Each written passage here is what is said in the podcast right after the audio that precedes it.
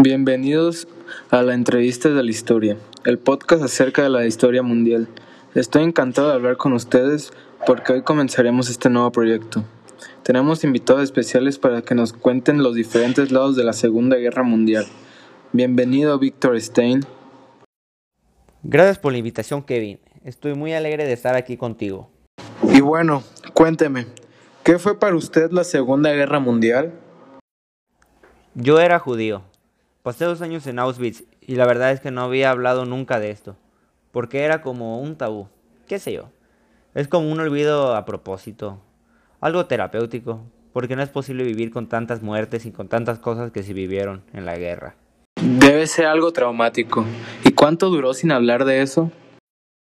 Muchos años. Yo la verdad creía que era el único loco, pero después, leyendo, me enteré de que a muchos les pasó prácticamente lo mismo. No hablan del asunto ni con los hijos siquiera. Eso debe ser algo complicado. ¿Y su hijo no tenía interés acerca de lo que pasó? No, para nada. Él nunca me preguntó nada y yo nunca le conté nada. Pero mi nieta, su hija Sofía, con quien tengo una gran relación, siempre me preguntaba cómo era mi vida cuando era chico. Y entonces ahí es cuando comencé a contarle un poco de lo que me sucedía de pequeño. ¿Y qué sintió al contar eso? Una congoja terrible. Pasé unos meses muy malos. Era como volver a vivir todo esto. A mí el olvido me permitió insertarme en la sociedad, hacer una vida con normalidad, como lo era antes. Bueno que pudo haber contado sobre eso. Pues muchas gracias por su tiempo, espero que esté bien. Al contrario, Kevin, un placer haber estado contigo para contarte mi historia. Nuestro segundo invitado es Eric Harman. Bienvenido, un gusto. Muchas gracias por la invitación, Kevin. Muy emocionado me encuentro de estar aquí en esta entrevista contigo. Para empezar, ¿por qué se convirtió en piloto? Pues fue básicamente por la misma razón que la mayoría de los chicos de mi edad. Obtener la gloria que los pilotos se habían alcanzado en la Primera Guerra Mundial. Además de que mi padre también fue piloto y nos enseñó. Obtuve mi licencia a solo los 14 años de edad y volaba muy a menudo. A los 15 ya fui instructor de las juventudes hitlerianas. Se escucha temible el tener una lucha entre aviones, pero quisiera hacerle una pregunta pero algo personal. Espero no incomodarlo. ¿Cuándo derribó su primer avión? Fue exactamente el día 5 de noviembre de 1942. Nunca lo voy a olvidar. Fue un Sturmovik IL-2 que tenía un blindaje muy grueso y era el más difícil de derribar. Tenías que disparar exactamente al líquido refrigerante que había debajo del motor. De otra manera, no podías acabar con él. Wow, debió tener gran tino o mucha suerte. Jajaja, es broma. Es muy valiente e imagino eso ayudó mucho a conseguir la victoria de esa batalla. Y algo importante en esta guerra, ¿cuál era su impresión acerca de Hitler en ese tiempo? Realmente fue un poco decepcionante. Aunque pareció muy interesado en la guerra en el frente y estaba muy bien informado, sin embargo tenía una tendencia a centrarse en detalles menores y eso me aburría. Fue interesante, pero no me impactó. También me percaté de su falta de conocimiento sobre la guerra del este en el aire, ya que estaba más preocupado por el frente aéreo en el oeste y en el bombardeo de las grandes ciudades. Aunque a Hitler lo que más le interesaba era la guerra en tierra. Sí, imagino fue difícil lidiar con él, pero pues ahora ya todos tienen una impresión diferente acerca de él. Bueno, muchas gracias por venir y contarnos acerca desde tu punto de vista cómo viviste la guerra. Muchas gracias por la invitación a esta entrevista, Kevin. Me encantó estar aquí. Muy interesantes las preguntas que, que realizaste para dar a conocer mi punto de vista también de dentro de la guerra. Muchas gracias. Para nuestro tercer invitado tenemos a Arturo Pérez, un soldado norteamericano que luchó en Europa. Bienvenido. ¿Qué tal, Kevin? ¿Cómo estás? Muchas gracias por la invitación. Este, se me hace muy interesante hablar de este tema y pues bueno, adelante. Muy bien, gracias. Qué bueno que está aquí. Lo primero que me gustaría preguntar es, ¿qué hecho o suceso le marcó más sobre la guerra mundial? Pues mira, el suceso que más marcó mi estancia fue cuando nos reunieron.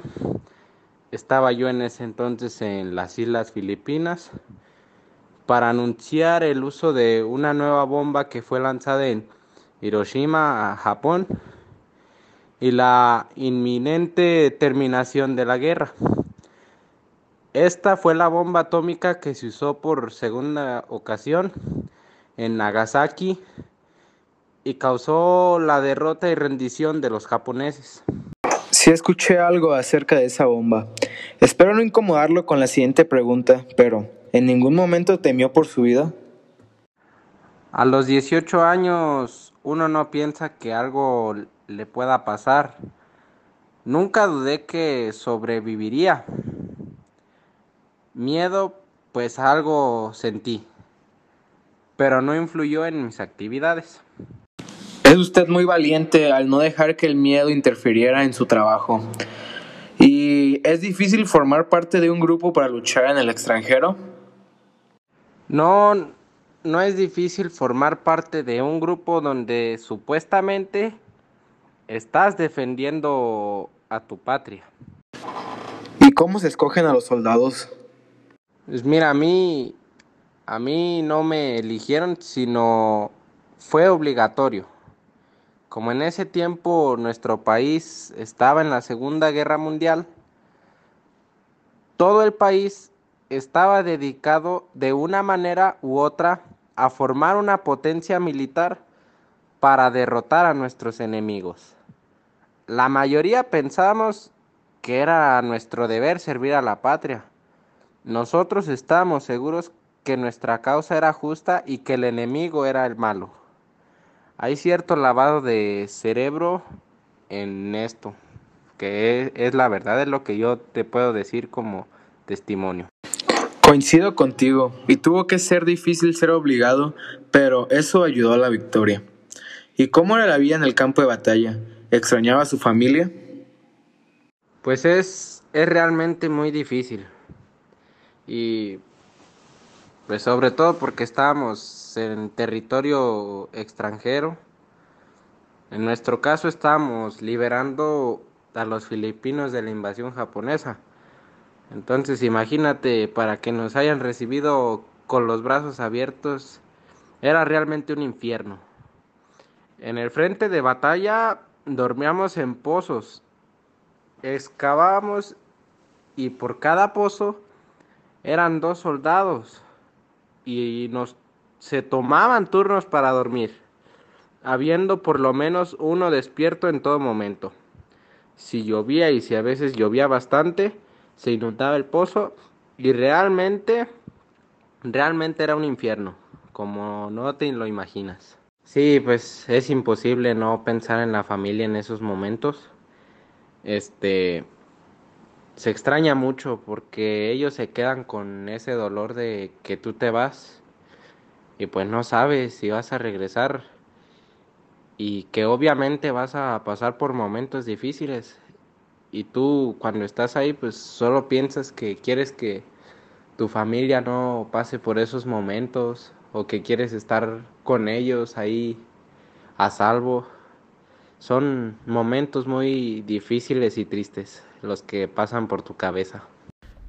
Lamentablemente no te puedo entender, pero admiro la valentía de luchar por tu patria.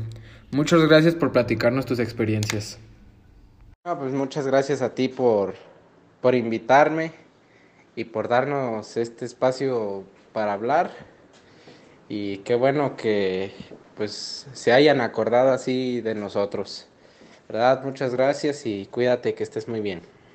Y por último, hablaremos de un tema algo delicado, con el primo de, de Víctor, Stefan Brauner. Nos contará acerca de la rutina en un campo de concentración. Muchas gracias, Kevin. Es un honor estar contigo. Por supuesto que es una experiencia muy traumante para mí. Sin embargo, yo estoy dispuesta a contarla, lo que me sucedió y las rutinas que llevaba. Por supuesto que una, una rutina terrible. Me despertaban a las 5 de la mañana con una especie de gong había que formar en el frío, en la nieve. Además de ser un campo de exterminio, Auschwitz se hizo para proveer de mano de obra una gran fábrica que hacía caucho a partir de la gasificación del carbón, que se llamaba Buna Werke. La fábrica no estaba funcionando todavía. La teníamos que hacer trabajando como albañiles, como peones, haciendo zanjas, de todo hacíamos. A mí me tocó un comando de carbón Venía un tren con un montón de vagones, a cada vagón le asignaban cuatro personas con palas. Y teníamos desde las 6 de la mañana hasta las 4 de la tarde para sacar todo el carbón. Si no lo hacíamos a las 4 de, a los 4 de este vagón, los colgaban esa misma noche enfrente de todo el mundo. Todos los días colgaban gente a lo loco. Me daban de comer a mí solo un pedazo de pan y una sopa de ortiga, que es una planta que si tú la tocas, te pinchas. Y eso en todo el día para sobrevivir. Era algo terrible. Cuando yo terminé la guerra, solamente pesaba 39 kilos. No me puedo ni imaginar esas atrocidades. De verdad siento mucho lo que pasaste tú y muchas personas más. Pero igual, muchas gracias por contar sobre esta experiencia. Yo sé que fue algo difícil, pero la gente escuchará sobre lo que pasaste. Bueno, agradezco mucho a mis invitados. Sé que no es algo fácil lo que nos cuentan, pero nos dan una idea de lo difícil que fue y una enseñanza a no repetir una guerra.